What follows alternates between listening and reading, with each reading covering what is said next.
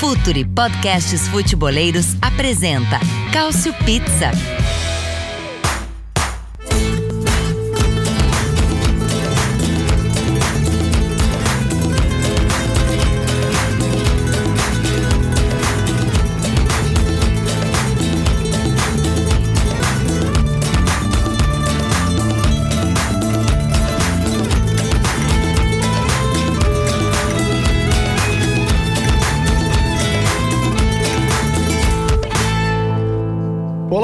Todos, sejam muito bem-vindos a mais uma edição do Cautio Pizza, edição diferente, edição especial. Eu diria que hoje é uma pizza premium, né? Hoje a gente caprichou aqui o nosso pizzaiolo.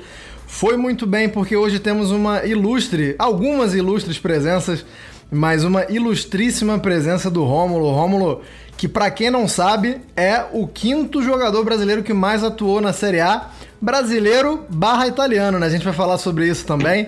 Mas hoje a gente tem uma, uma edição especial entrevistando ele. É, claro que eu não estou sozinho nessa, também estou acompanhado aqui do meu braço direito e do meu braço esquerdo, mas antes de tudo, o Futuri tem um recado para vocês. Fala futeboleiros, tudo bem? Eu espero que vocês estejam gostando do episódio de hoje. Mas antes de seguirmos com esse bate-papo, eu quero fazer um convite para vocês. Se você quiser receber conteúdo exclusivo no site, ter acesso às matérias fechadas, vai lá na aba Club e faça parte do Futuri Club por apenas 12 reais mensais ou até mesmo em planos semestrais com desconto ou até mesmo anuais. Você ainda vai ter direito a desconto nos cursos do Futuri. Então, fique ligado. Além disso, eu quero lembrar para vocês que esse episódio também tem o apoio do Futuri Pro, o departamento de análise e mercado do Futuri. Seu time gasta menos dinheiro e ganha mais jogos. Para mais informações, mande um e-mail para comercial@futuri.com.br. Recado dado, então é hora da gente começar com o Cautio Pizza edição de número 96. Como eu disse com o Rômulo, é, vou falar com o Romulo já já, mas vou apresentar aqui também quem vai dividir essa tarefa de entrevistá-lo comigo. Meu braço direito, nosso decano aqui, nossa presença mais do que certa, aquele jogador que não se machuca, aquele jogador que não fica suspenso, participa de todas as rodadas do campeonato, Caio Bittencourt. Bom dia, boa tarde, boa noite, Caio. Olá a todos, eu me machuco sim, só que eu vou no sacrifício, porque momentos como esse, em que temos um jogador de elite, um jogador de seleção, compensam bastante. Vamos em frente. tá bom, então. Não, não tão saudável, Caio Bittencourt. É, quem tá comigo nessa também, Fernando Campos, novo comentarista dos canais ESPN. Já parabenizei pessoalmente, mas sempre bom parabenizar aqui. Parabéns por essa conquista, Fernando. É, já tô vendo você direto quando posso, né? Quando não tô trabalhando, já assisto você nos canais ESPN. Você que é meu irmão sabe o quão alegre eu fico com isso. Bom dia, boa tarde, boa noite, Fernando. Bom dia, boa tarde, boa noite, cara. Primeiro, assim, obrigado pelas palavras, né? Você é um cara que a gente começou junto lá na época de esporte interativo. E é um prazer estar aqui no, no Cautio Pizza. É, gosto muito do trabalho de vocês, você já sabe disso. Um, um grande abraço pro Caio. Né? E também a honra né, de, de bater um papo com um cara com uma história tão fantástica como o Rômulo. É, vai ser, assim, com certeza enriquecedor aqui para todo mundo que está aqui hoje nessa mesa, né, de, de conversa e também para todo mundo que, que vai ouvir esse, esse baita episódio. Muito obrigado e vamos falar muito sobre a carreira do Rômulo, sobre os planos, sobre o futebol italiano. Vamos sim e bom dia, boa tarde, boa noite para você também, Rômulo. Primeiramente, muito obrigado aí por aceitar o convite, por topar falar com a gente.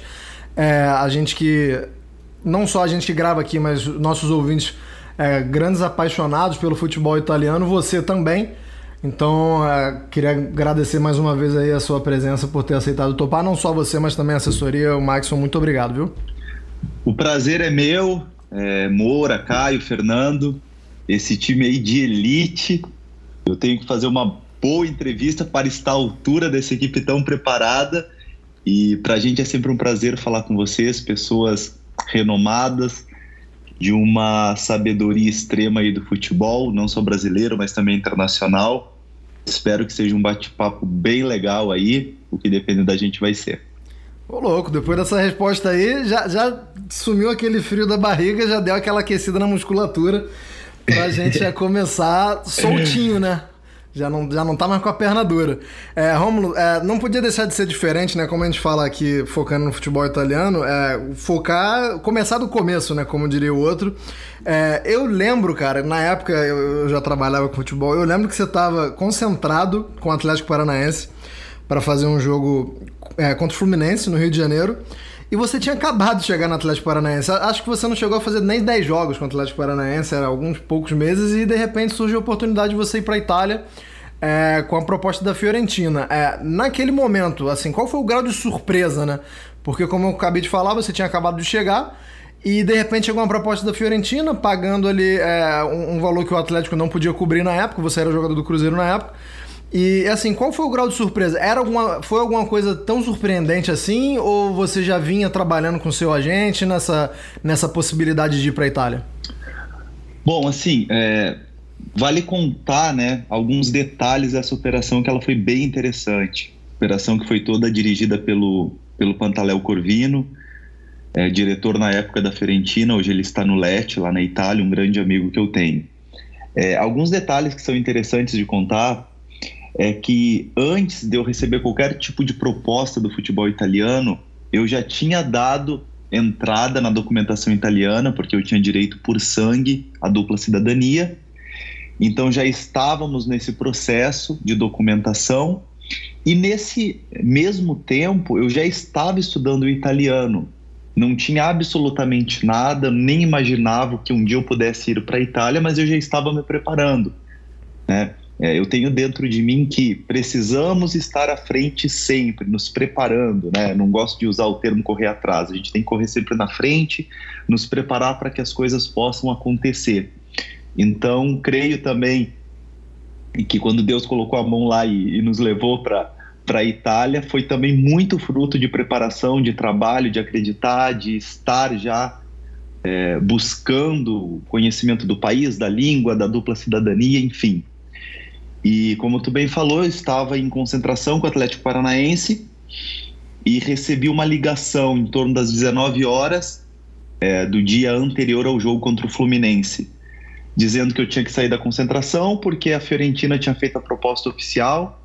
É, já tinha uns dois, três dias que a gente estava negociando, nada de concreto, e na concentração veio a, a, a proposta oficial. É, eu lembro que na época foi 2 milhões e meio de euros que a Fiorentina pagou ao Cruzeiro. Inclusive, eu estava no Cruzeiro, eu só aceitei ir é, emprestado para o Atlético Paranaense se colocássemos uma cláusula, uma cláusula de 2,5 milhões de euros. Se algum clube viesse pagasse, o Atlético teria que liberar na hora. E foi o que aconteceu, então o Atlético não pôde nem é, lutar para que eu ficasse, né? Porque eles tinham cobrido a proposta. É, cara, foi uma, uma notícia maravilhosa, porque eu já estava me preparando para isso, embora eu não soubesse de nada, mas sempre foi um sonho para mim é, atuar no, no, campeonato italiano, morar na Itália. Meu pai é apaixonado pela Itália desde que eu era pequenininho, ele sempre falava da Torre de Pisa, que era o sonho dele conhecer. Então, quando eu recebi a proposta, ainda mais da Fiorentina, na cidade de Firenze, do ladinho de Pisa, então tudo ali se conectou e foi um dos dias mais felizes, sem dúvida alguma, da minha vida. É, eu vou, vou, passar a palavra para o Caio já, mas já que você citou, é, eu fiquei curioso com algo que você falou, que você já estava estudando italiano antes. É, hoje você está num cruzeiro que tem, tem muitos jogadores jovens, né? É, é, não só por causa da SAF, mas é, sobretudo por causa da SAF. o Cruzeiro vai tentar é, lapidar jogadores para fazer caixa, para vender, e a gente sabe que uma hora ou outra esses garotos, é, não todos, mas é, alguns vão ter essa oportunidade de sair. Hoje, como um cara experiente, você chega para essa garotada e, e não, não, vou dizer cobrar, mas você dá esse toque, você acompanha, você fala com eles é, sobre essa sua experiência, fala assim, pô, garotada, estuda o inglês, estuda o italiano, estuda o espanhol, porque quando chegar lá já, já, já adianta no caminho. É, o, o tio Rômulo hoje conversa com a garotada sobre isso? Sem dúvida alguma, converso bastante sim com os jovens para que eles se preparem, para que eles estejam à frente, para que eles não pensem no agora somente para que eles não fiquem lá viciados no PlayStation, jogando videogame, é, pensando só em carro, relógio, conversa de mulheres, né? Que geralmente é essa a vida do jogador, num geral. mas procuro aconselhar bastante a meninada para que eles se preparem, estudem um, um outro idioma, estudem muito sobre gestão de carreira, gestão financeira, porque a vida do jogador de futebol é muito curta. Então eles precisam estar preparados para as oportunidades que vão bater na porta. E às vezes bate uma vez, se a gente não está preparado, ela passa e depois a gente se arrepende bastante. E procuro não só aconselhar, mas também dar exemplo. Sou um cara que estou sempre estudando, um cara que estou sempre fazendo curso.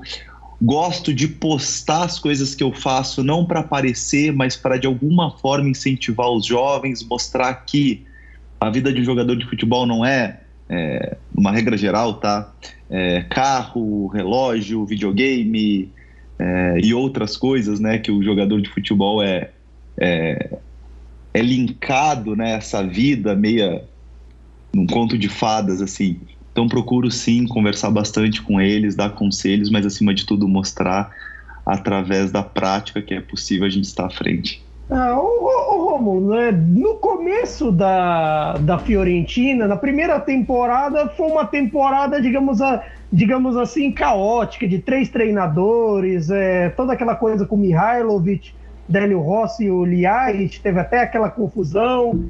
E, e, e, por, e por fim, na temporada seguinte, o Montella. Como é que foi essa adaptação? Porque nessa adaptação você fez, você fez de tudo, né? Foi testado de ponta, foi, foi testado no meio campo por dentro, fez de tudo. Como é que foi essa adaptação na Fiorentina logo no, no seu primeiro clube, na sua primeira experiência na Série A? A adaptação na Itália é muito difícil no início ela é difícil por, por alguns fatores, tá? Uh, quando o jogador brasileiro ele é vendido, vou falar agora de Itália especificamente, vendido para o futebol italiano. O clube vem, paga 2,5 milhões de euros, no meu caso, né? Geralmente as transações são com, com valores ainda maiores. A gente convertendo, se fosse hoje, em torno de 10, 12 milhões de reais, o jogador pensa, pô, vou ir super valorizado, todo mundo me conhece, os caras vieram aqui, pagaram porque realmente me querem. E quando a gente chega lá que ninguém nos conhece, salvo exceção de grandes jogadores como Neymar, Vini Júnior, etc., a maioria, por mais nome que tenha, e eu cito até o Gabigol quando foi comprado pela Inter, são jogadores desconhecidos quando chegam é, no mercado. Então a gente é tratado aqui no Brasil, éramos tratados né, como promessas, jogadores super valorizados, chegamos na Itália como jogadores comuns. Então é um baque grande para gente. E aprender o idioma, que não é fácil, o futebol italiano ele exige muito a tática. Então se adaptar a todas essas coisas é muito difícil. E, e tem a cultura né, do futebol italiano que o jogador precisa falar bem o, o, idioma e precisa entender muito bem da tática, senão ele não joga. Então, na maioria das vezes, o jogador fica seis meses sem atuar, jogando muito pouco. E ainda mais, chegando na Fiorentina, que passou naquele ano, né, pelo pior ano né, dos últimos 15, 20 anos, se eu não me engano, onde tivemos praticamente três treinadores, né? Começamos com Mihailovic, depois veio o Delio Rossi, depois foi demitido e assumiu o interino, o, Guerini, é, sempre lutando ali na parte de baixo da tabela, sem jogar muito, uma confusão no vestiário, os jogadores mais velhos se sentindo donos do clube, os mais jovens sem espaço. Então, uma situação bem atípica, né? Porque o futebol italiano é muito organizado, os clubes são muito organizados, então eu chego no meio daquela bagunça, sem entender muito bem o idioma, me adaptando, jogando pouco, não sendo muito reconhecido. Então, difícil, adaptação no primeiro ano, muito difícil. E hum, sobre a posição, cheguei como lateral direito, mas o Mihailovic, conhecendo, né, ele é um entendedor de futebol, tem feito um ótimo trabalho na Itália, percebeu que eu apoiava muito no futebol italiano, quase como regra, a linha de quatro tem que ficar praticamente o jogo inteiro no sistema defensivo, salvo agora algumas exceções dos treinadores estrangeiros que estão mudando um pouco isso. Mas quando eu cheguei, a linha de quatro não podia passar do meio campo e eu apoiava demais.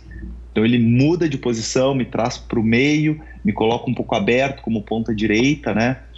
E cara, eu agradeço demais a ele, porque eu joguei praticamente os meus 10 anos lá na Itália como meia, né? eles chamam mezzala, e um pouquinho como ponta aberto pela direita. Foi maravilhoso, porque me achei, fiz ótimas temporadas ali. Mas, sim, difícil adaptação respondendo a tua pergunta. E, e, depois da Fiorentina, é, na verdade eu, ia sair da Fiorentina, mas eu, eu, lembrei de uma coisa que, como você falou que o Mihailovic foi, foi seu primeiro treinador e foi muito importante nesse processo de adaptação. Antes, antes de partir para o Verona, eu queria saber se você tem contato com o Mihailovic, porque é, passa por alguns anos complicados, né, com problemas de saúde. Queria saber se você tem é, esse contato com ele, se você conversou com ele alguma vez, né, depois é, da, dessas internações que ele teve, é, teve que ser afastado um período. É, ele até brincou, né, porque teve um período agora no Bolonha que o time estava muito bem enquanto ele estava internado e aí ele falou que ia ficar pelo hospital mesmo. Mas eu queria saber que se, se você tem algum contato com ele recente. Falo, falo sim com o Mihailovic, não sempre, mas de vez em quando a gente troca algumas mensagens. Lembro muito bem no primeiro tratamento intenso que ele teve que fazer, né? Ele teve que fazer quimioterapia. Mandei uma mensagem para ele falando que para ele, para mim, era como se fosse um pai e que eu estava desejando todo sucesso nesse tratamento, que ele ia vencer, porque sempre foi um, um homem muito forte, um guerreiro dentro de campo, como treinador, como homem, e ele ia vencer aquela, aquela doença, aquele problema, ia voltar muito mais forte do que antes. Então, considero ele um amigo, um pai, praticamente, lá na Itália, e fico muito honrado de ter a amizade de uma pessoa tão importante como ele. E Romulo, entrando nesse assunto do Mihailovic, dá para ver o quanto ele representa para você, né? Como ele foi influente para você na sua trajetória de sucesso no futebol italiano, né? Depois chegando também à, à seleção. Como é que foi essa conversa dele para sua mudança de, de posição? Né? Para você sair ali como é, de lateral para o meio campo, como é que foi esse, esse tipo de conversa? É, foi uma ideia dele? Você teve resistência na época? É, você é, teve medo de que não conseguisse se adaptar. Como é que foi esse processo, né? Porque para o jogador ele muda bastante o mecanismo, o posicionamento, até a visão do campo. Como é que foi essa adaptação e como é que foi essa conversa com o, o Mihailovic? Olha, na verdade foi até um caso inusitado, porque o nosso extremo pela direita, ótimo jogador, jogador de seleção italiana, de grande nome, né? Isso eu falo em 2000 e 11. Quem era? O Certi? Alessio Certi? É, não, não vou falar nome, mas era um grande jogador. É tá, bom, porque, tá bom. Agora eu te explico por que eu não vou falar o nome. Tá bom. E é um cara muito problemático, brigava demais com todos os treinadores, se comportava mal, era um cara que só queria saber de Ferrari, de Lamborghini, tinha a cabeça um pouco virada, assim. Por isso que eu não vou te falar quem é. E o cara era extremo, e numa dessas, né, ele já tinha feito várias, né, tinha combinado várias, várias coisas é, não legais de se falar. E aí num treino, ele meio brabo, porque o treino não estava legal, ele chuta a bola para fora do, do centro de treinamento, sai xingando todo mundo. O treinador vai para cima dele, quase arrebenta ele, porque o Mihailovic é grande, né, forte. E mandou ele pro ir tomar banho e era a véspera de um amistoso contra o Newcastle na Inglaterra. E eu não ia jogar, né? Porque eu estava no, como, treinando como lateral direito. O lateral direito era é, o De Silvestre, que era da seleção italiana também na época. Enfim, era pré-temporada ainda. E aí ele manda esse jogador tomar banho, não leva o jogador para a Inglaterra, ou leva e não, não utiliza ele, tá? Não lembro se levou na viagem ou não, não utiliza ele e falou: Ó, oh, Romulo, já que tu gosta de apoiar bastante, eu vou te colocar ali, aberto pela direita. Pode ser? Pô, tinha acabado de sair do Brasil, joga fazer um amistoso contra o Newcastle na Inglaterra, o estádio coisa mais linda do mundo. Falei: lógico, mister. E aí ele me coloca ali sem treinar, sem fazer nada.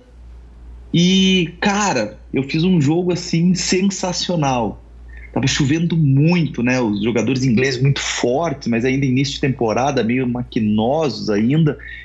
E eu novinho, com uma velocidade, explosão, passando por cima dos caras. Cara, encheu os olhos dele. Ele falou: Bom, já era, não vou mais utilizar o Romulo como lateral, vou utilizar ele como extremo e como meio-campo, pelas características dele. Então foi através de um caso inusitado que ele trocou a minha posição e graças a Deus deu certo, a gente teve bastante sucesso. Foi mal aí, quase te quebrei, mas vamos, vamos fingir que, que a gente não, não sabe quem é.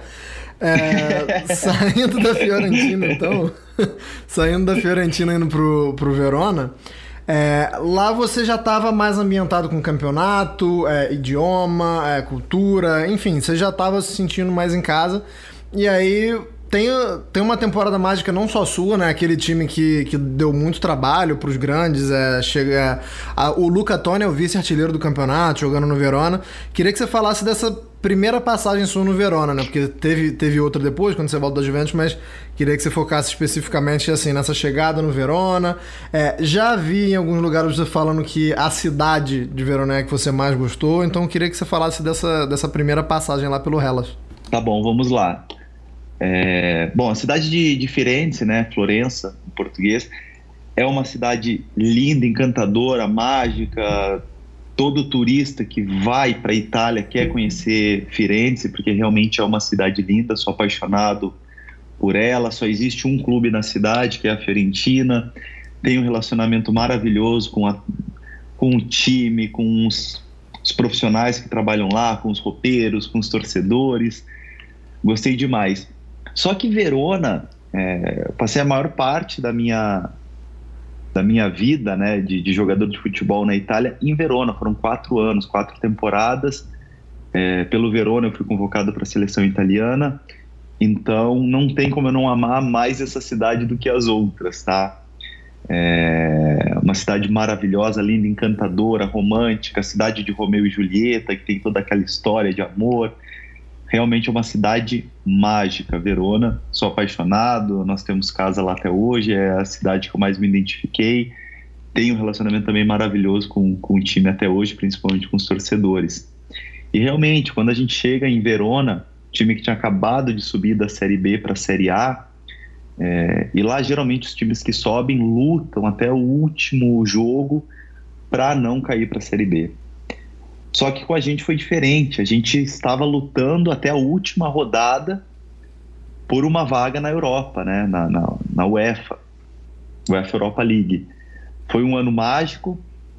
A Luca Toni vice-artilheiro, é, eu com muitas assistências, com belos gols, o Iturbe arrebentando como ponta direita, o Jorginho era nosso meio campo, que hoje está no Chelsea arrebentando, gente tinha um time realmente muito forte, muito encaixado, muito entrosado.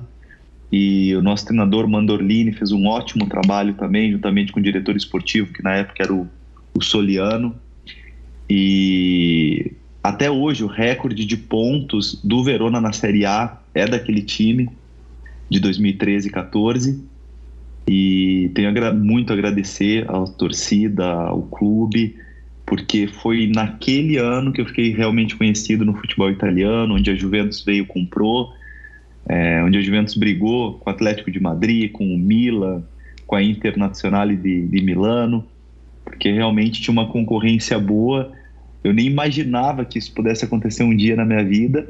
E quando vê, chego diante da poderosa Juventus, que faz uma proposta, me leva, uh, graças àquela, àquele ano com, com elas Verona ainda sobre esse Verona de 13 e 14, você teve, teve muita gente, gente, boa naquele time, muito brasileiro. Você já falou do Jorginho, teve o Nicolas, o Rafael, o Marquinho, o Rafael Marques, que jogou, jogou no Botafogo, zagueiro, e toda essa rapaziada assim. Você, como o Jorginho foi embora em janeiro, te, teve todo esse pessoal, teve umas mudanças no mercado de janeiro. Você sente que se tipo, se o time tivesse ficado completinho até o fim da temporada, dava para buscar aquela vaga na, na Europa League, que acabou indo para o Torino no final e tudo mais? Dava, dava sim, sem dúvida alguma dava, porque o nosso time estava muito redondinho, muito encaixado. O Jorginho ali, jogava eu, o Jorginho e o Alfredson no meio campo. A gente, é, não sei como, mas a gente estava dominando o meio campo contra times grandes era muito bonito de ver o, Elas Verona jogar, porque era um futebol para frente, sem medo de atacar, chegando na área com quatro, cinco jogadores.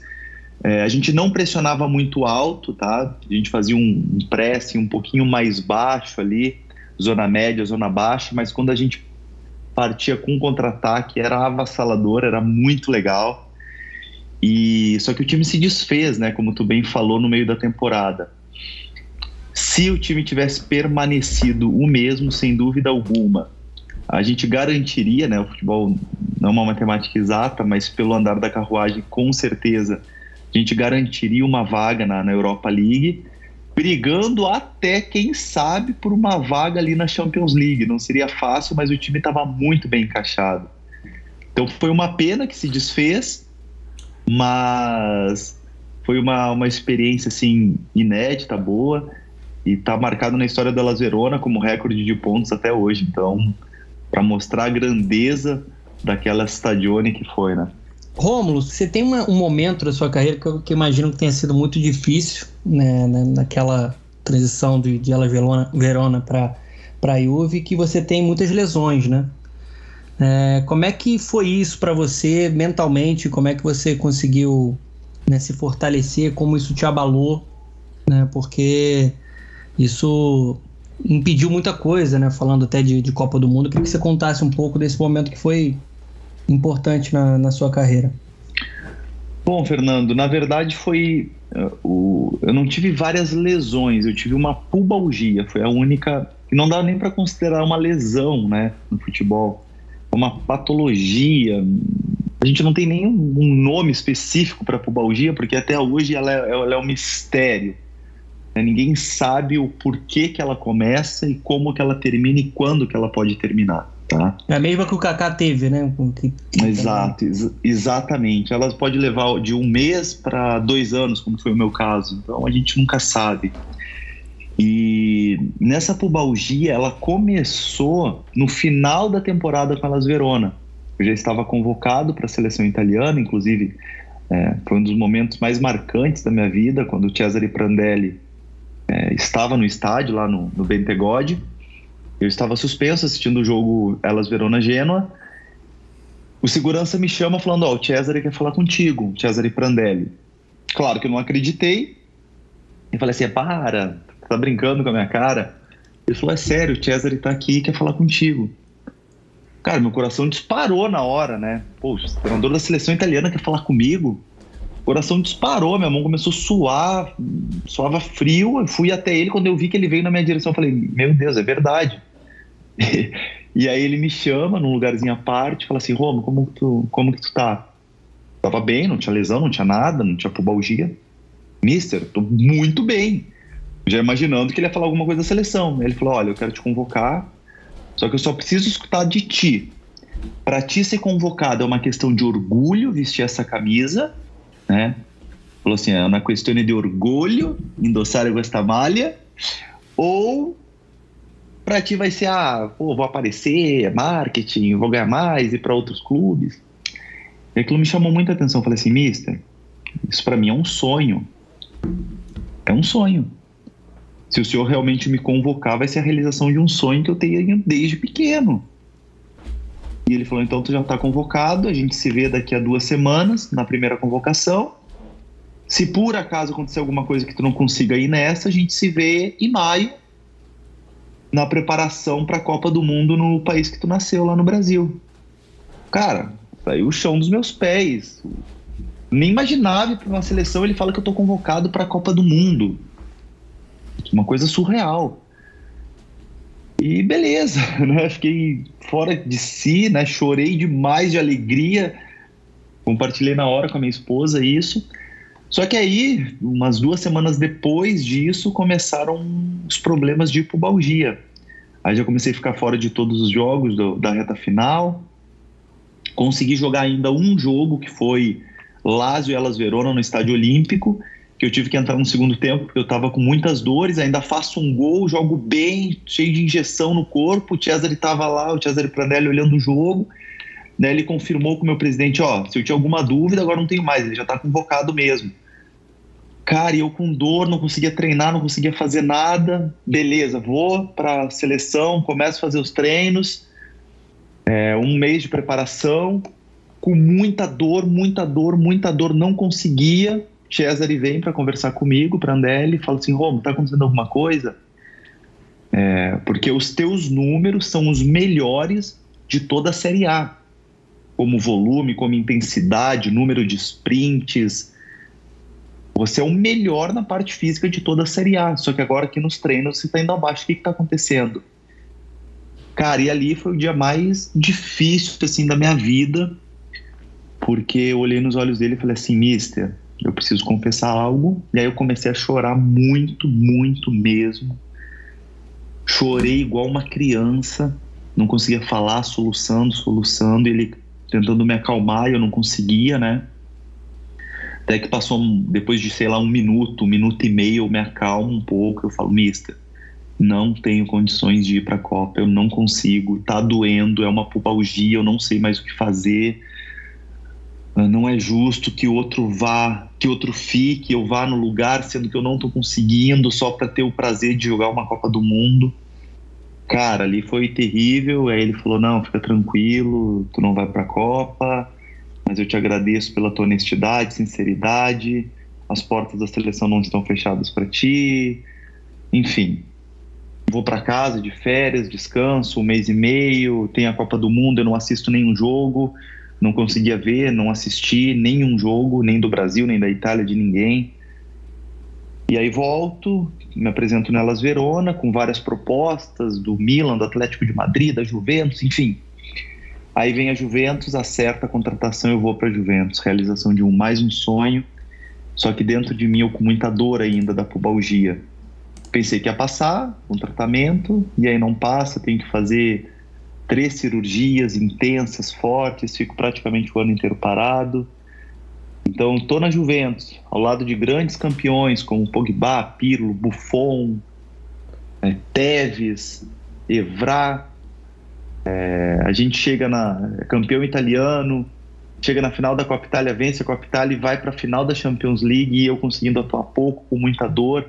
Então, ao mesmo tempo que eu realizo um sonho, vem a frustração de não estar tá conseguindo trabalhar, de fazer o que eu gosto.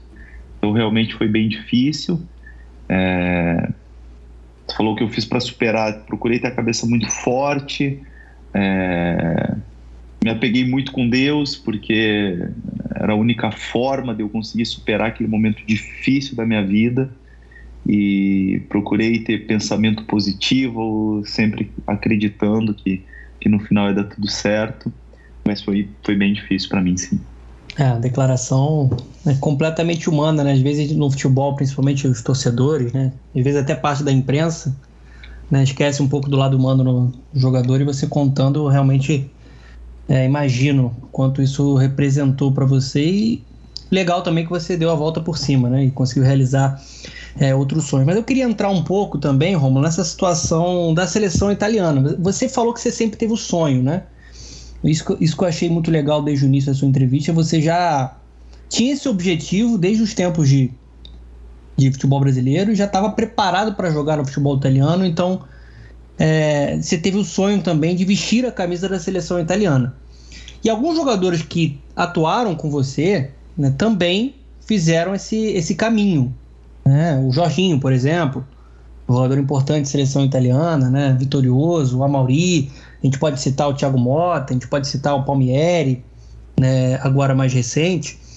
Eu queria te perguntar a respeito de um jogador né, que tem sido muito comentado uma possibilidade de, de, seleção italiana no futuro, que é o Bremer. Né, o Bremer foi escolhido o melhor zagueiro da Série A, né, jogando muito pelo Torino, ainda não teve nenhuma oportunidade né, com o Tite. Você tem uma Copa do Mundo batendo na porta. A Itália não vai estar na Copa do Mundo, mas já, já, já faz um, um, um trabalho de reformulação, né? Pensando no próximo ciclo de Copa do Mundo. E ele é muito mais valorizado hoje na Itália do que no Brasil.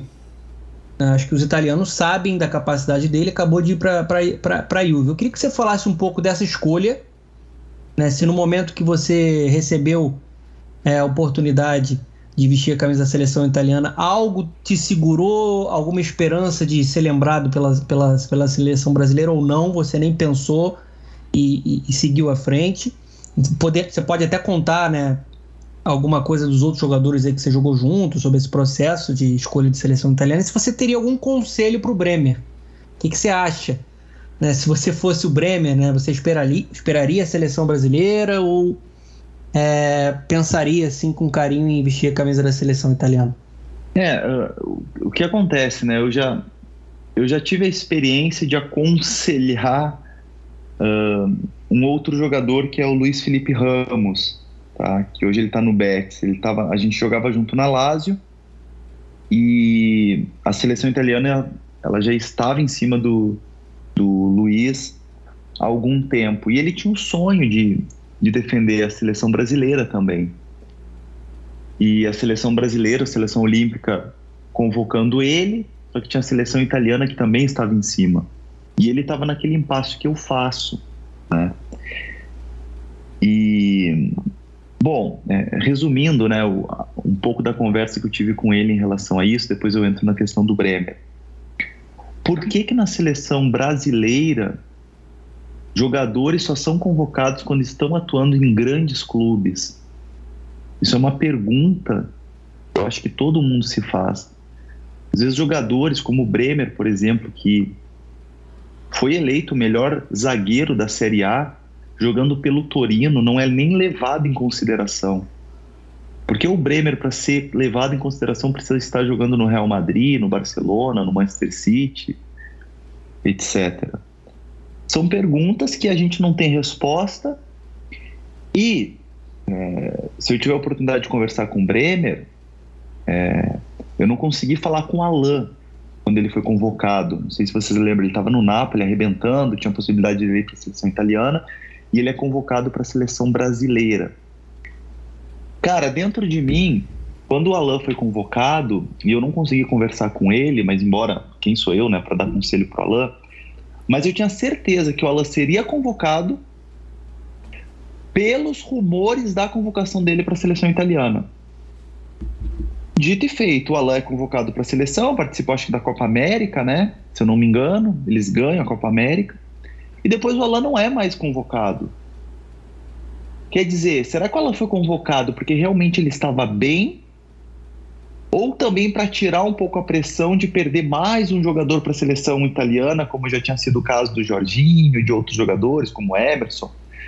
é, Rafael Tolói, etc. Então o Bremer, ele estava jogando no Torino, a seleção italiana já em cima dele, né?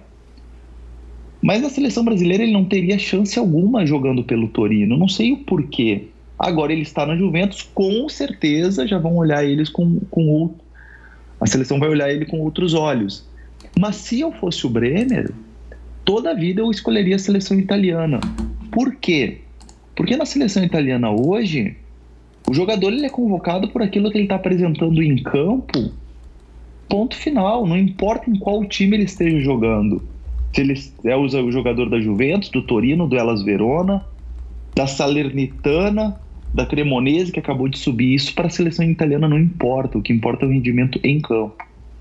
Então, se eu pudesse dar um conselho para o Bremer, eu daria o de ir, sem dúvida alguma, para a seleção italiana, onde ele será o zagueiro da seleção por muitos e muitos anos. Como até com relação a isso, é, você imaginava, assim, até pela linearidade da sua carreira, você começa no Juventude, as passagens por Metropolitano e Chape, aí chega na Série A com o Santo André em 2009, aí vai para o Cruzeiro. Você imaginava que nessa linearidade, em algum momento, poderia pensar, não, primeiro na seleção brasileira, ou foi 100% cabeça na seleção italiana? E até perguntando com relação a isso, você acha que ter saído da Juventus, aí a volta ao Verona e todas as passagens que vem a seguir, te tirou um pouco do radar dos treinadores seguintes ou pensa igual mesmo com essa, com essa coisa que você falou agora?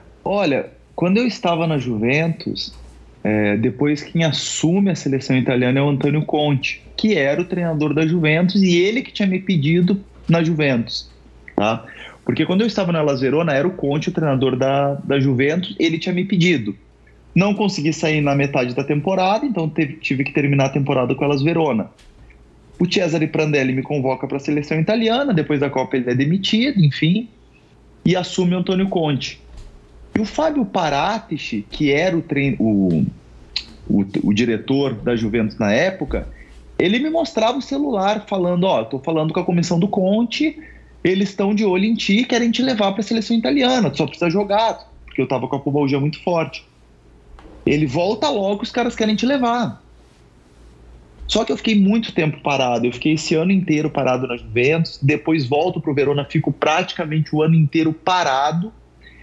E aí quando eu volto, né, depois dos dois anos aí de Calvário, que eu volto a atuar muito bem, o Verona estava na Série B. E aí na Série B é mais difícil, tá? Então na Série B, embora a gente fez um campeonato maravilhoso, subimos o time, eu fiz bastante gols, assistência, estava jogando realmente muito bem, mas eu estava na Série B, né, e o nível é inferior, então normal ele convocar jogadores da Série A. E então esses três anos né, me tiraram um pouco do radar, sim, devido aos problemas e também o fato do Verona estar na Série B. O, o Rômulo, você me deu um gancho agora da sua volta ao Verona. É, a gente tem. É, surpreendentemente, a gente tem um, um, torcedor do Verona muito ilustre, companheiro do Fernando lá na ESPN, o Biratã. E quando eu comentei com ele, né, que ele é o torcedor mais ilustre que eu conheço no Verona, e eu comentei com ele que a gente ia conversar com você, ele pediu, pelo amor de Deus, para você falar é, na verdade, foi, foi, muito tendencioso o que ele fez. Ele falou assim: pergunta qual foi o jogo mais marcante dele com o Verona e por que que foi o 3 a 2 contra o Vicenza. Porque você acaba fazendo um gol ali no final. É, se eu não me engano, 40 e tantos do segundo tempo, você pega uma bola virando o corpo assim de primeira, né? Então, para homenagear meu querido amigo Beira, eu queria que você falasse sobre, é, sobre essa apoteose sua, que é a reta final de Série B, né? E você faz um gol é, num jogo muito doido. É, também perguntando se foi o gol mais bonito que você fez na sua carreira. Olha, não sabia que ele era torcedor do Verona, então a gente tem que marcar aí um programa ao vivo para a gente bater um papo. Vai Boa. ser um prazer enorme. Olha, o gol é, mais marcante, sem dúvida alguma, foi o 3 a 2 contra o Vicenza, que é um derby né, muito é, esperado lá, na, lá no Vêneto, entre Verona e Vicenza. E estávamos perdendo o jogo, né? Conseguimos empatar aos 42, 43. Eu dei uma assistência para o Bessa. O Bessa fez um, deu um chute de fora da área, coisa mais linda, fez o 2 a 2 E aos 47, 48 do segundo tempo, é, eu pego de, de, primeira meio que um voleio assim, faço o gol bem no cantinho, o estádio explodiu. E aquele jogo ali, é, que nos deu fôlego para subir para a Série A, porque nós subimos em segundo lugar com o mesmo número de pontos do terceiro. Só que o primeiro colocado e o segundo sobem direto. O terceiro, quarto, quinto e sexto, eles têm que fazer. Agora não lembro se o sétimo oitavo também. Tem que fazer o playoff, mata-mata. Então aquele jogo ali foi crucial para o nosso acesso, ainda mais num derby aos 48, 49 do segundo tempo, foi muito marcante. Mas é, o jogo que me marcou mais com o Elas Verona foi Milan 1, Elas Verona 0 no San Siro porque lá estava a comissão inteira da Juventus olhando aquele jogo, já tinha algum rumor que eu poderia ir para a Juventus, está tudo em office com meu empresário, eu não saiu na imprensa, não saiu em lugar algum. E o Milan estava com o Kaká ainda, joguei contra o Kaká aquele jogo. E, cara, não sei como, mas arrebentei naquele jogo, foi uma coisa assim fora do normal, fora do normal. E aí acabou o jogo, aí os caras da Juventus na hora ligando pro meu empresário, a gente quer, a gente quer, a gente quer. Já estamos na briga, acabou, vamos trazer ele agora. Faltava, sei lá, duas, três semanas, não, não lembro, né? Mas faltavam poucos dias para abrir a janela de inverno. E foi o jogo que mais me marcou, porque eu sabia que o pessoal da Juventus estava lá. Foi um jogo que realmente um dos meus melhores jogos, assim, até hoje. Então foi, foi bem legal aquele jogo lá. Olha, Romulo, você, é você é marcado por, por ter jogado em diversas posições em, todo, em todos esses anos de Itália. Mas e o dia que você jogou no gol contra a Inter? Como é que foi esse negócio? Ó, eu sempre gostei. Ó, quando eu, quando eu estava na Chapecoense, a gente foi vice-campeão uh, catarinense. Essa é uma. O pessoal fez uma reportagem comigo, na época, o treinador Mauro Ovelha, ele me utilizou em todas as posições no Campeonato Catarinense. Joguei como lateral direito, zagueiro central, lateral esquerdo, primeiro volante, meia direita, meia esquerda. Joguei aberto pela direita, joguei aberto pela esquerda e tive que fazer centroavante em um jogo. Realmente em todas as posições no Campeonato Catarinense. E faltava só jogar no gol. Eu falei, um dia então eu vou realizar esse sonho. E aí a gente jogando contra a Inter de Milão, né, anos e anos depois, nosso goleiro Nicolas é expulso em cima do Éder, né, que agora está no São Paulo. E a gente já tinha feito todas as substituições, e eu sempre gostei de jogar no gol, nos recreativos, sempre ia no gol. Não pensei duas vezes, peguei as luvas, fui pro gol, realizei um sonho, San Siro lotado contra a Inter, fiz uma defesaça ainda. Pena que durou pouco, né? Acho que foram sete, oito minutos só. Mas, cara, foi uma sensação muito legal, muito legal. Era a única posição que faltava, né? Porque eu já tinha feito todas as posições de verdade na minha carreira. Então, hoje eu posso dizer, né, quando eu parar daqui a alguns anos, que eu tive a felicidade de atuar em todas as posições mesmo dentro de campo. Você passou por, por Genoa, por Lazio. Primeiro, como foi deixar Verona? Que você é um, um cara marcante, marcante no, no Elas. E assim, ter deixado não foi muito fácil. Como é que foi a experiência no Genoa? E na Lazio, no fim das contas, aquele empréstimo, seis meses, é, serviu para você levantar taça? Como foi o período dos seis meses em que você ganhou a Copa Itália com, com a Lazio, mas ainda assim sentiu que é, podia ter jogado mais, faltou alguma coisa? Como foram esses períodos? É, o que acontece? No Verona, o meu contrato tinha terminado e meu ex-empresário na época era, era, era, um cara difícil, né? Porque ele pedia valores altos. Então o presidente ficou receoso de fazer uma proposta para a gente permanecer e porque achou que os valores financeiros iam pesar. Só que com sinceridade, é, se o Verona fizesse uma proposta para gente, a gente ia pensar com muito carinho para permanecer. Só que ele não fez, ele ficou assustado, porque o meu ex-empresário realmente era um cara que pedia muito. E aí ele assustou, acabou não fazendo a proposta. E o Genoa fez uma proposta muito é, superior àquilo que eu que eu ganhava na época, né? O Genoa é um clube que paga muito bem no, no futebol italiano, é difícil, né? Os clubes medianos competirem em relação a valores financeiros com o Genoa. Então foi uma proposta realmente muito boa, financeiramente falando. E é um clube também de muito peso. Tive o maior prazer em jogar lá, o clube mais antigo da Itália. Tem uma tradição muito forte no futebol italiano. Então, convenceu a proposta, fui. Cara, e quando eu tô no Gena, vem uma proposta do, do Iglitari, que é o, o diretor da Lazio, porque eles ficaram sem o jogador de, de, de lado de campo, né?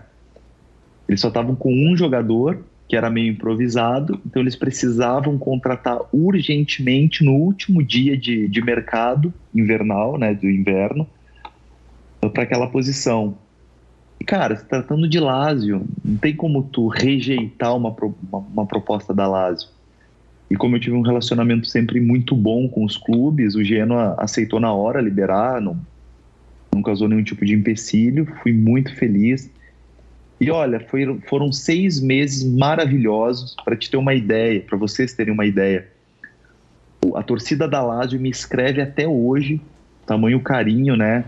Conexão que a gente que a gente fez é, e ter conquistado a Copa Itália também foi muito legal.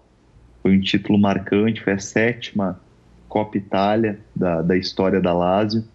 Então foi algo assim muito marcante. Roma, uma cidade maravilhosa, né? A cidade acho mais histórica assim do mundo, uma das mais históricas, né? Então foi uma foi uma experiência maravilhosa ter vivido em Roma, jogado na Lazio, uma das torcidas mais apaixonadas que existe no futebol italiano e ter coroado isso daí com um título foi, foi maravilhoso.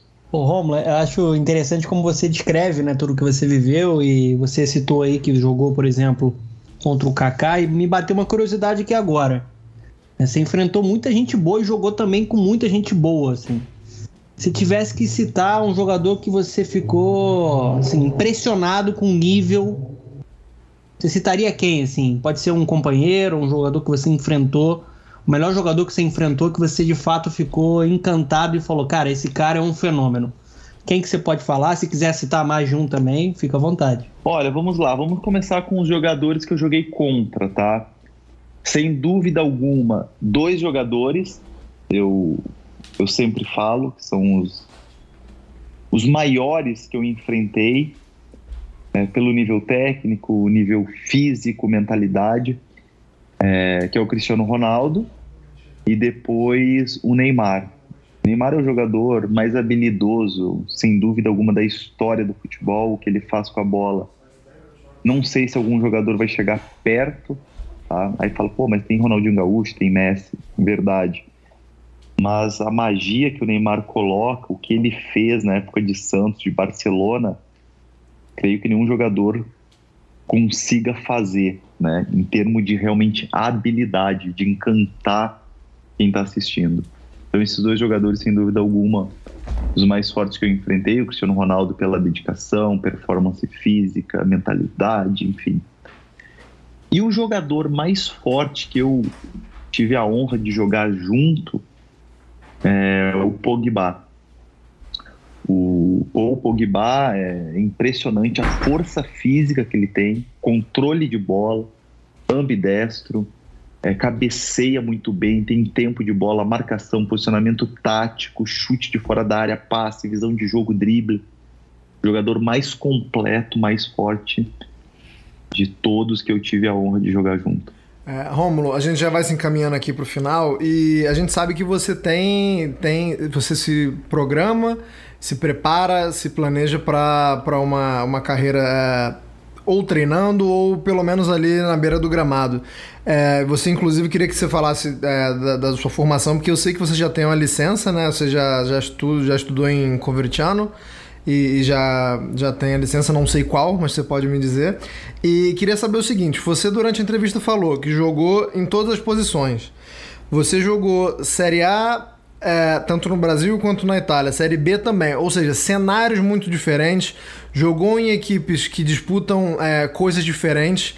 É, você acha que tudo isso, de alguma forma, é, é, te coloca à frente ou te coloca em vantagem para uma possível carreira de treinador? Porque você se deparou com tudo que o futebol tem para oferecer, né? Seja, como você falou, é, é de lateral para meia, para ponta, é, sai da Juventus, que está no, no, no, topo da, da cadeia alimentar, digamos assim, e vai jogar uma Série B com Verona. Você experimentou de tudo, então eu queria saber como é que está em andamento a sua formação e se você acha que isso de alguma forma é, te dá uma vantagem em relação a, a, a outros concorrentes para poder trabalhar em, em qualquer clube porque você tem experiência em qualquer cenário, né? É, eu, eu creio que sim, que eu tenho uma vantagem em relação aos demais atletas. É, por todas as experiências vividas no futebol, Série A do futebol é, brasileiro e futebol italiano, Série B do futebol brasileiro e do futebol italiano. É, quando tu tem vivência no futebol e tu procura aprender, uh, com certeza tu sai na frente de muitos ou da grande maioria. É, eu tive a, a, a, oportunidade de estudar pela FIDT, que hoje é a principal escola formadora de treinadores no mundo, ainda é a FIDT, e, é, eu obtive a licença para treinador UEFA na FIDT. Então, creio eu que eu seja o único jogador em toda a América é, do Sul a ter essa licença jogador em atividade, tá? É, só que eu sempre falo que o jogador de futebol ele tem é, um MBA aí assim podemos dizer, de prática, né, que é a vivência no futebol. Então seria muita tolice, né, perdão usar essa palavra forte, mas seria muita tolice da nossa parte viver tudo isso, é, passar na mão de vários treinadores e não absorver o máximo as coisas positivas e também as negativas. Para que a gente não cometa o erro de muitos treinadores que cometem, principalmente no início de carreira, mas até mesmo durante né, é, a carreira. Então eu sempre fui um cara estudioso que procuro observar sempre, aprender sempre. É, desde muito jovem eu já é, escrevia, né, anotava, fazia anotações dos treinos interessantes, dos treinos de parte ofensiva, parte defensiva, pressão média, pressão alta, pressão baixa. É, e o legal é que eu tive treinadores top, né, de elite, como Massimiliano Alegre, como o Inzaghi, que é o treinador da Inter de Milão, é, Cesare Prandelli, da seleção italiana, mas também treinadores é, que sempre treinaram times pequenos. E por que, que essa mescla é legal? Porque eu aprendi a propor jogo, né, e, e em várias posições, né, eu sempre fui conhecido, principalmente na Itália, como jogador tático, il Dioli, que é o Coringa, né, de atuar em várias posições. E, cara, é muito legal quando tu aprende a propor jogo, né, como a gente estava na Lazio, na Juventus, então tu tem que propor o jogo, tu tem que jogar numa linha sempre muito ofensiva, muito alta, é, fazer um poste de bola sempre na zona de ataque, deixando pouco espaço para contra-ataque, mas também times menores, como elas Verona, onde os outros times tinham que propor. Então a gente tinha que ter uma linha de defesa muito baixa, muito sólida, jogar no contra-ataque. Então são conhecimentos que a gente adquiriu que com certeza farão toda a diferença né, no pós-carreira. E também sempre procurei estudar muito, principalmente gestão, porque o que eu vejo hoje é que existem muitos bons diretores, bons executivos do futebol, mas que tiveram pouca vivência dentro do campo. Então eu creio que quando tu consegue ter um bom gestor, um cara estudado, que entende de finanças, que entende de gestão, de organização, de administração, mais teve a vivência dentro de campo, eu acho que tem tudo para agregar para os clubes, porque ele tem uma visão não só de business, de negócios, de gestão, mas o principal que é o que move o futebol, a prática dentro de campo. É, dá para ver que você é um cara muito focado e que você, né, você, você procura aprender muito né, nas experiências que você tem. Legal ver, ver os seus planos aí. Você citou vários treinadores que foram influentes e importantes aí na, na sua carreira. E eu queria entrar um pouco agora no, no, no que está acontecendo nesse momento, Romulo. Assim, que você está num Cruzeiro que está encantando e está sobrando na, na Série B. Queria que você falasse um pouco sobre o que, que você está vivendo e principalmente sobre o Pesolano. É, até na minha opinião, aqui como comentarista, acho que foi um grande acerto né, da gestão do Ronaldo, na né, contratação do Pesolano, a gente está vendo dentro de campo. O que, você pode falar desse cara? Né? O, o que, que você está aprendendo com ele? O nível do Pesolano? Né? Você acha que é um cara que até tá, tá com um estilo europeu, com ideias de, de, eh, modernas de futebol europeu dentro do futebol brasileiro, mesmo em uma Série B? Você acha que ele tem qual o potencial do Pesolano? Né, dentro da sua experiência, de tudo que você está vendo, que você está aprendendo com ele. Você acha que é um cara que, por exemplo, pode pintar e ter um sucesso é, numa liga italiana ou no futebol europeu? Eu queria que você falasse um pouco do que você está vivendo com o Pesolano dentro desse trabalho do Cruzeiro e projetando o que, que você acha do, do futuro aí de um técnico que está sendo sensação em 2022. É, não, o, nós, nós estamos fazendo realmente um ótimo campeonato. Sobrando, não usaria, né? Essa frase estamos sobrando, porque o campeonato é, brasileiro de Série B, é, eu falei já isso numa entrevista, eu não quero ser mal interpretado, mas o, o campeonato brasileiro de Série B é um dos mais difíceis do mundo. Por quê? Porque se tu pegar qualquer campeonato hoje, principal, as cinco principais ligas na Europa, como é, Alemanha, Inglaterra, Espanha, França, Itália, tanto a Série A quanto a Série B, ela tem um padrão, padrão de arbitragem, padrão de campo, né? contratações é, precisas, detalhadas, é, uma logística muito boa, tanto Série A quanto Série B, tá? E aí você vem para o Brasil, a Série B, ela tem uma logística muito ruim, tá? Os times do Sul precisam jogar contra os times do Norte, às vezes translado né, leva de 15 a 20 horas, desde o momento que sai do CT até chegar no hotel. É, são distâncias gigantescas, campos muito irregulares. Às vezes tu joga num campo como o Mineirão, que é um ótimo campo. Aí você vai para um campo como o do Brusque, que é um campo inferior. Aí você pega outros campos onde a grama é muito alta, como a do Sampaio Correia, com logística, arbitragem que não tem um padrão, infelizmente, nem na Série A, imagina na Série B. Então, esses fatores tornam o campeonato de Série B muito difícil. Então, o que a gente está fazendo realmente é mágico, né? Não estamos sobrando, a gente conseguiu uma boa gordura no início do campeonato. É, a gente tem que procurar manter o que a gente fez no início do campeonato agora. O Pessoal tem feito um bom trabalho aqui, tem umas ideias novas e umas ideias legais. É, é novo como treinador, né? Ele precisa se se solidificar como treinador ainda, mas esse início dele, principalmente aqui no Brasil, tem sido muito bom, com umas ideias muito boas. E claro que dificulta um pouco o trabalho dele, porque ele é um cara que gosta de uma, de uma intensidade, né? Max o jogo inteiro, e no Brasil isso é quase impossível por tantos jogos perto um do outro, logística, pouco tempo para descansar, campos pesados, enfim mas tem feito um ótimo trabalho sim. Espero que a gente possa continuar até o final do campeonato, obtendo tão desejado acesso. O Anderson chegou, chegou a falar no meio da entrevista do tio Rômulo e etc. Como é que você, como é que você se sente sendo, digamos assim, o cara experiente do grupo, sendo conselheiro e se você identifica bem a qualidade de certos jogadores, porque nessa última passagem pela, pela Itália, você jogou no Brescia, você jogou com o Sandro Tonali, que é um dos jovens mais badalados da, da seleção ultimamente, foi pro, pro Milan por conta disso e tudo mais. Como é que era? Você passava conselhos ao Tonali, você, passa, você passa conselhos aos, seus, aos jovens companheiros de Cruzeiro? O, o, você repassa o que você aprendeu com a carreira? Olha, é, falando do Tonali, né? Realmente um jogador fantástico, fantástico mesmo. É, mas o que que acontece, tá?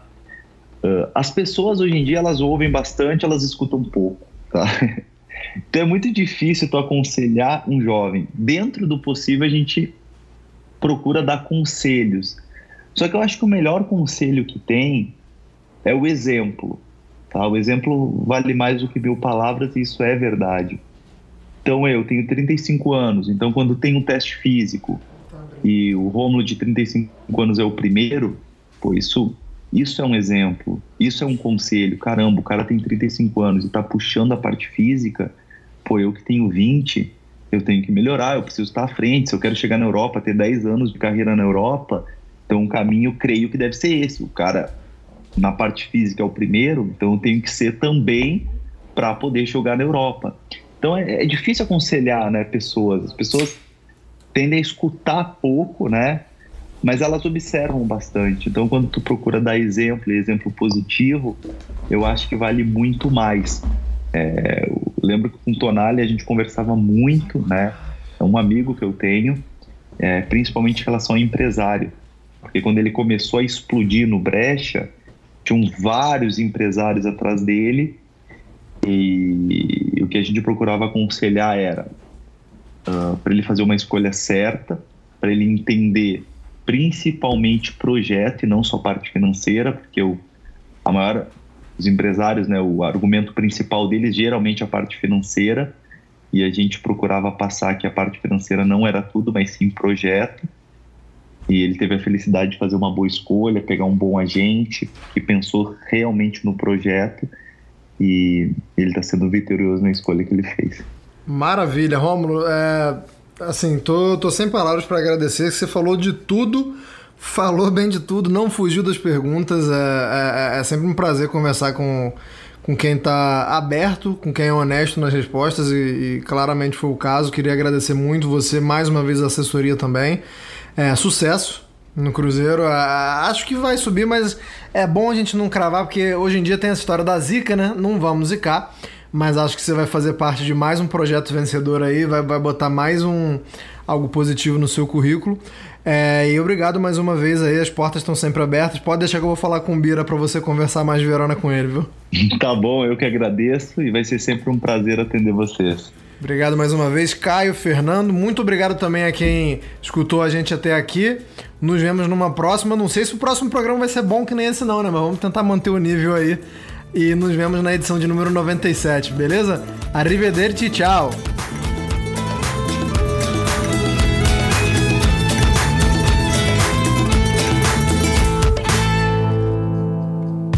Futuri apresentou Cálcio Pizza. Acesse www.futuri.com.br e pense o jogo.